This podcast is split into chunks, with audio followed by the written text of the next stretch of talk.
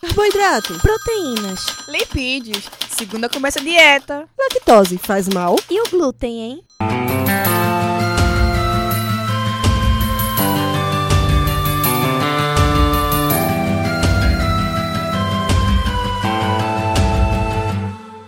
Começa agora mais um Alimenta Cast.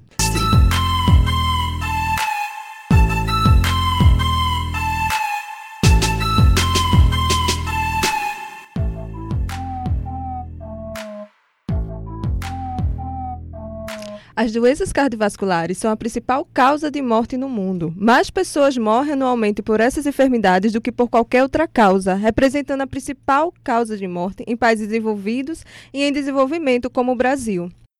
Estima-se que 17,7 milhões de pessoas morreram por doenças cardiovasculares em 2015, representando 31% de todas as mortes em nível global. Estima-se para 2020 que esse número possa se elevar a valores entre 35 e 40 milhões.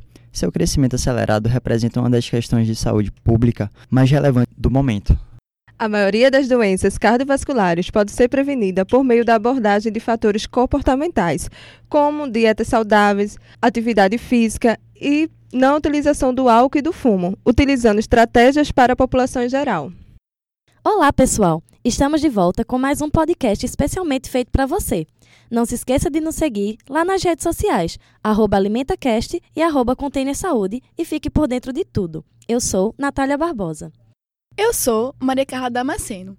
Hoje, nossos entrevistados são os alunos Álvaro, Renata e Elvira, estudantes do quinto período de nutrição do Centro Acadêmico de Vitória. O tema de hoje é doenças cardiovasculares. Como alimentação e nutrição podem ajudar? Bem-vindos, Álvaro, Renata e Elvira ao nosso podcast. Álvaro, você poderia explicar o que é a aterosclerose e como acontece esse processo? E também quais são as causas que podem levar ao desenvolvimento desse processo? Bom, Natália, a aterosclerose é uma inflamação que causa placas de gordura, cálcio e outros elementos na parede das artérias do coração e de outras localidades do corpo humano, como por exemplo o cérebro, membros inferiores, entre outros, de forma difusa ou localizada. Com o passar dos anos, essas placas vão crescendo e o vaso fica cada vez mais estreito, podendo ficar totalmente entupido, impedindo o fluxo de sangue na região. O que acontece na aterosclerose é que, por conta de diversos estímulos, a artéria se altera e reage. Ela multiplica suas células, recebe depósito de substâncias circulantes, como por exemplo as gorduras, e sofre um processo de calcificação, que promove seu endurecimento. São várias causas que podem levar à aterosclerose. Podem ser genéticas ou fatores modificáveis, o que acontece na maioria dos casos, como obesidade, hipertensão, dislipidemias, tabagismo, álcool, sedentarismo e má alimentação. Hum, interessante. E Elvira, você poderia nos dizer quais seriam os principais sintomas dessa doença e quais são as complicações que podem aparecer? Sim, Natália. Esta doença é silenciosa, mas algumas pessoas podem apresentar angina, que seria uma dor no peito. Também apresenta dor nas pernas, falta de ar ou fadiga ao realizar algum esforço físico, sensação de fraqueza. Os maiores sintomas vêm quando algum vaso obstrui. Aí já entra nas complicações causadas pela aterosclerose, como AVC, que seria o derrame, infarto do miocárdio, doença vascular periférica, entre outras doenças cardiovasculares, podendo causar até a morte. Podemos ver então que essa doença é muito perigosa. Como ela está cada vez mais incidente na população, como podemos preveni-la, Renata? Mesmo quem tem predisposição genética, pode evitá-la? Sim, Carla. Como essa doença é causada por fatores que podem ser modificados, é possível preveni-la mesmo tendo herança genética. Para prevenir o desenvolvimento da doença aterosclerótica, é preciso mudar o estilo de vida, como evitar fumar e a ingestão excessiva de álcool, praticar exercícios físicos, se alimentar adequadamente, evitando assim obesidade, hipertensão e diabetes, que também são os fatores que podem levar à aterosclerose. E quem já tiver com aterosclerose e ainda não souber, como é feito esse diagnóstico? O tratamento, ele é apenas com medicamentos ou existe algum tratamento não medicamentoso? E você poderia dar uma dica para as pessoas que têm ou um ou mais fatores de risco para essa doença? Então, Infelizmente, muita gente só tem o diagnóstico quando passa por alguma complicação derivada da aterosclerose em situações de emergência, como um infarto ou um AVC.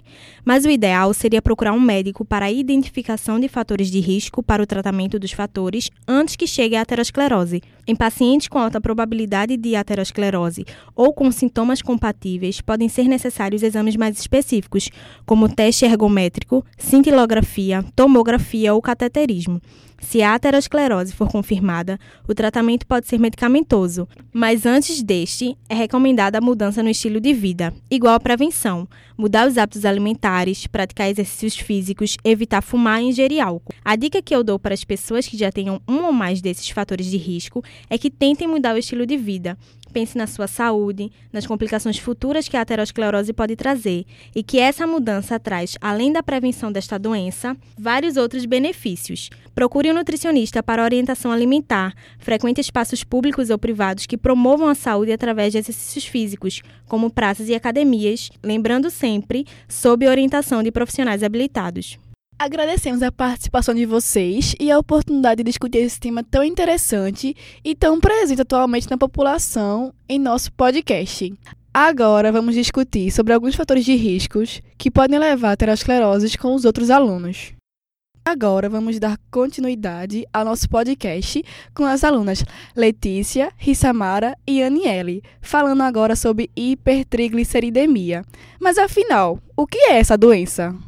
Bem, a hipertrigliceridemia são níveis elevados das lipoproteínas, responsáveis pelo transporte de triglicérides. É mais frequente quando o indivíduo tem uma dieta rica em carboidratos simples, gorduras saturadas, além de causas como elevada ingestão de álcool, obesidade, diabetes não controlada ou como um efeito adverso de medicamento. Essa doença geralmente é assintomática, até que os triglicerídeos atinjam um nível maior que 1.000 ou 2.000 miligramas por decilitro.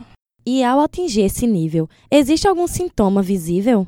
Bom, quando a doença já está em situação avançada, podem vir a aparecer alguns sintomas, como dor no peito, barriga ou costas, náuseas e vômitos, respiração irregular, xantomas, que são bolhas amareladas de gordura na pele, e aterosclerose. Essa hipertrigliceridemia pode trazer alguma complicação futura?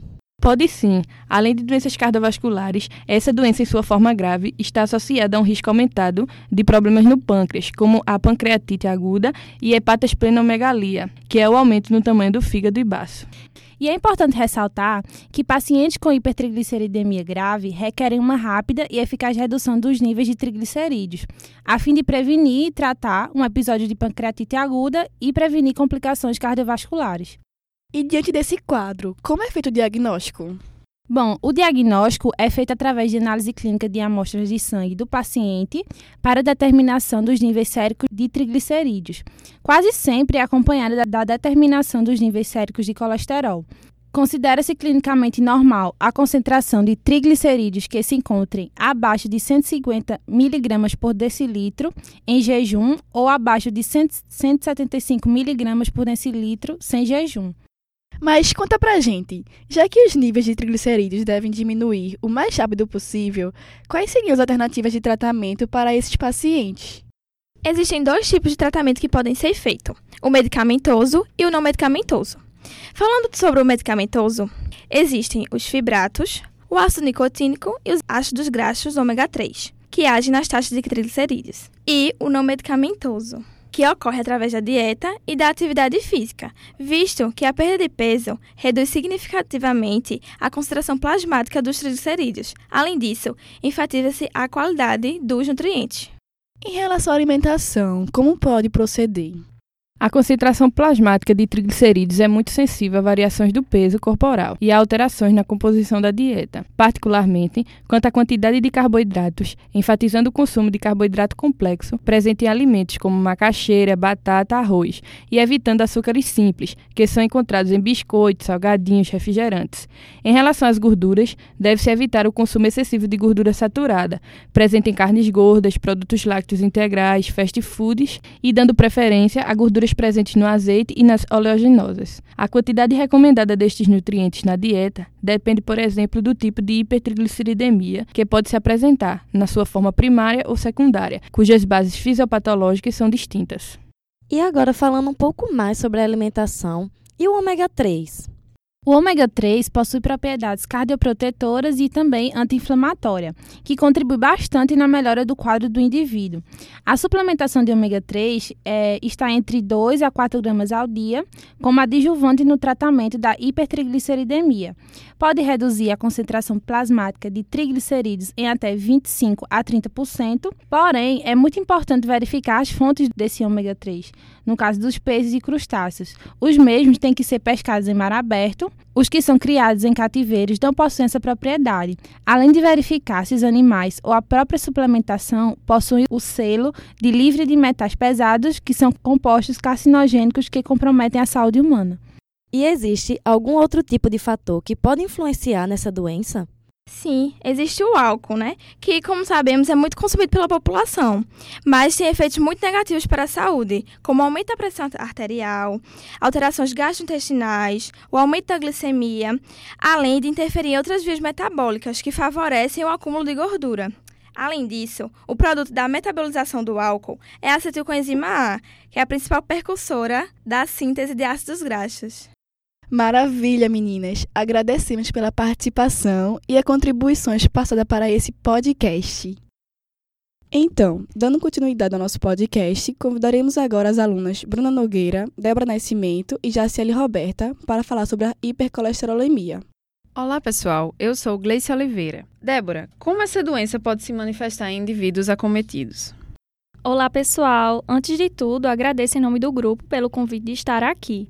E, bom, com relação à manifestação, a hipercolesterolemia é considerada uma doença silenciosa, ou seja, não apresenta sinais clínicos perceptíveis nem mesmo quando começa a formar placas de gordura nas artérias. A condição, ela cursa em silêncio, Porém, se não houver o controle adequado, haverá manifestações como angina, infarto agudo do miocárdio ou até mesmo acidente vascular cerebral, devido ao depósito do colesterol nas artérias, que reduzem significativamente o seu calibre. E quais são as causas dessa patologia?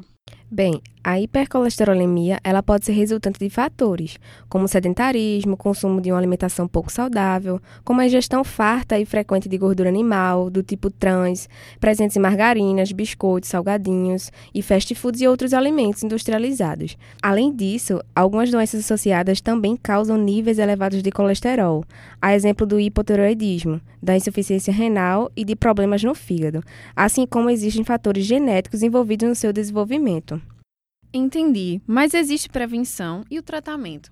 Sim, o tratamento ele vai combinar a reorientação alimentar, a prática regular de atividade física, que é o único método comprovado né, de elevar os níveis de colesterol protetor, também como o uso de medicamentos, especialmente as estatinas, que agem diretamente no fígado, que é o órgão que produz esse colesterol, inibindo a ação da enzima essencial para a formação do LDL, que é comumente é, chamado como o colesterol ruim. Né?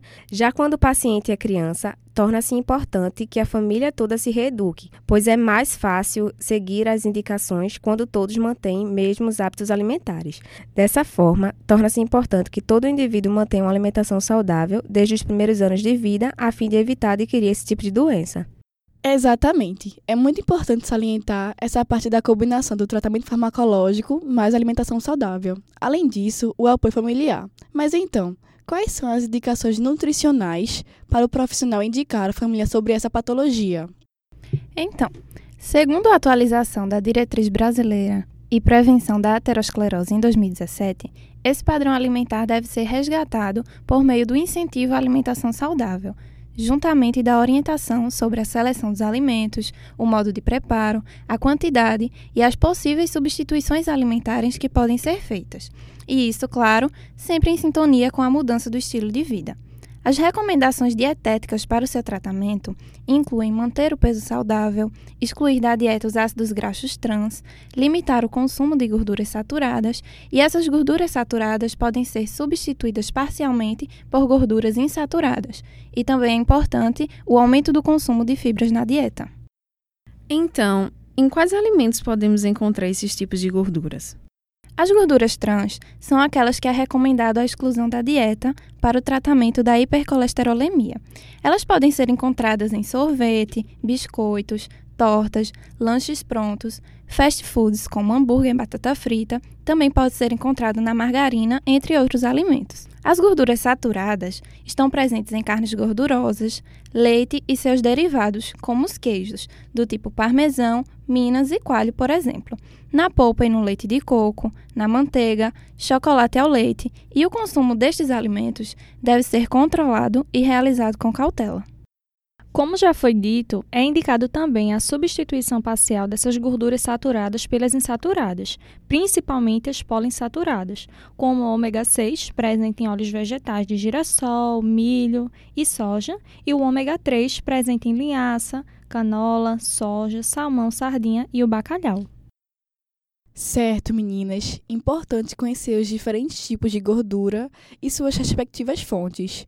Mas e sobre o ovo? É verdade que o consumo dele está associado com a hipercolesterolemia e o aumento do risco de doenças cardiovasculares? Na verdade, o ovo ele já foi justamente considerado um grande vilão na dieta, devido à quantidade considerável de colesterol em sua gema. Porém, hoje pode-se considerar que o ovo ele foi absolvido dessa acusação.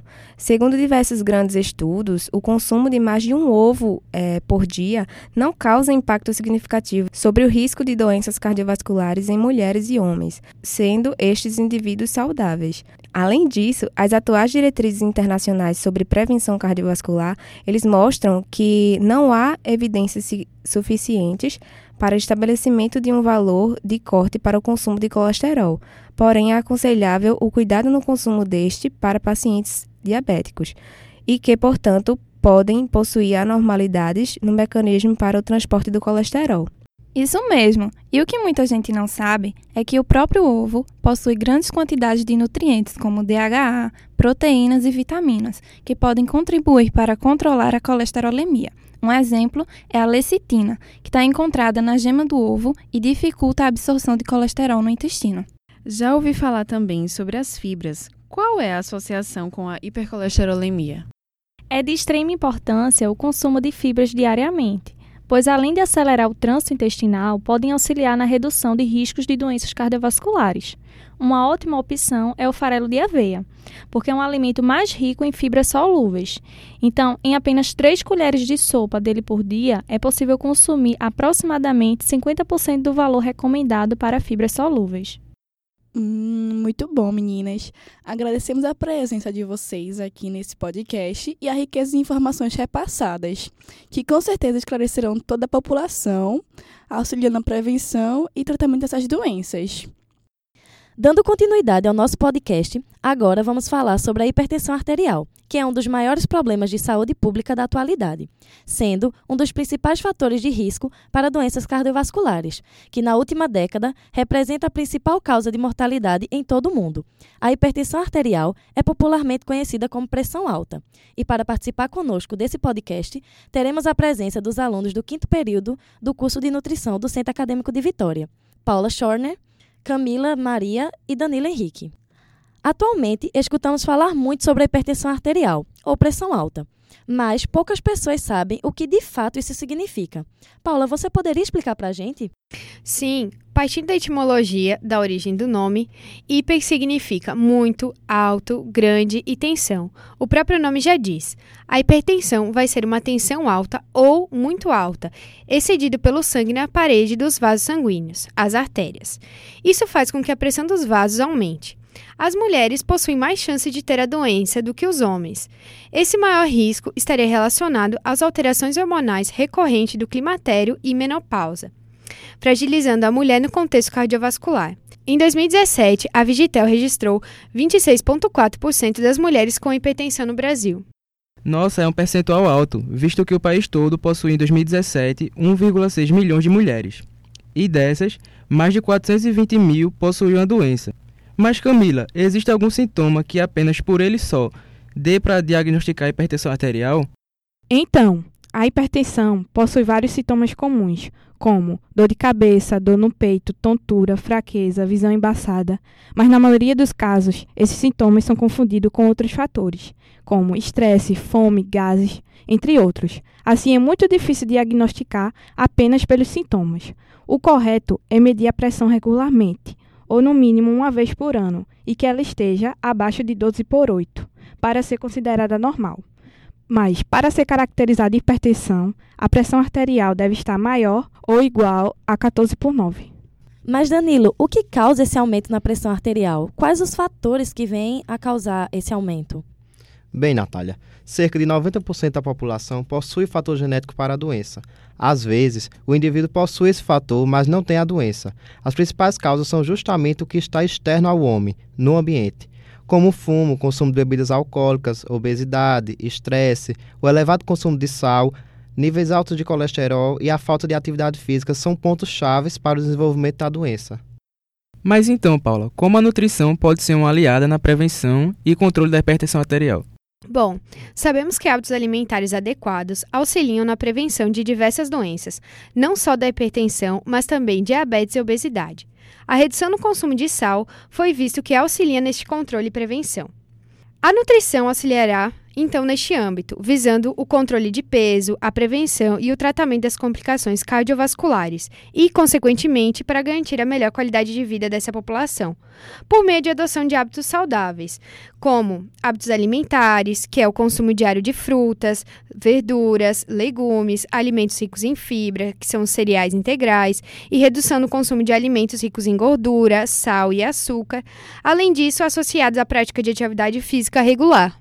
Sabe-se que a hipertensão arterial está muito associada ao consumo do sal. Visto isso, Danilo, qual a quantidade segura para o consumo diário? De acordo com a Sociedade Brasileira de Cardiologia, a recomendação é de 5 gramas de sal por dia, sendo 2 gramas já presentes nos alimentos e 3 gramas de adição, o que equivale a 3 colheres de café de sal.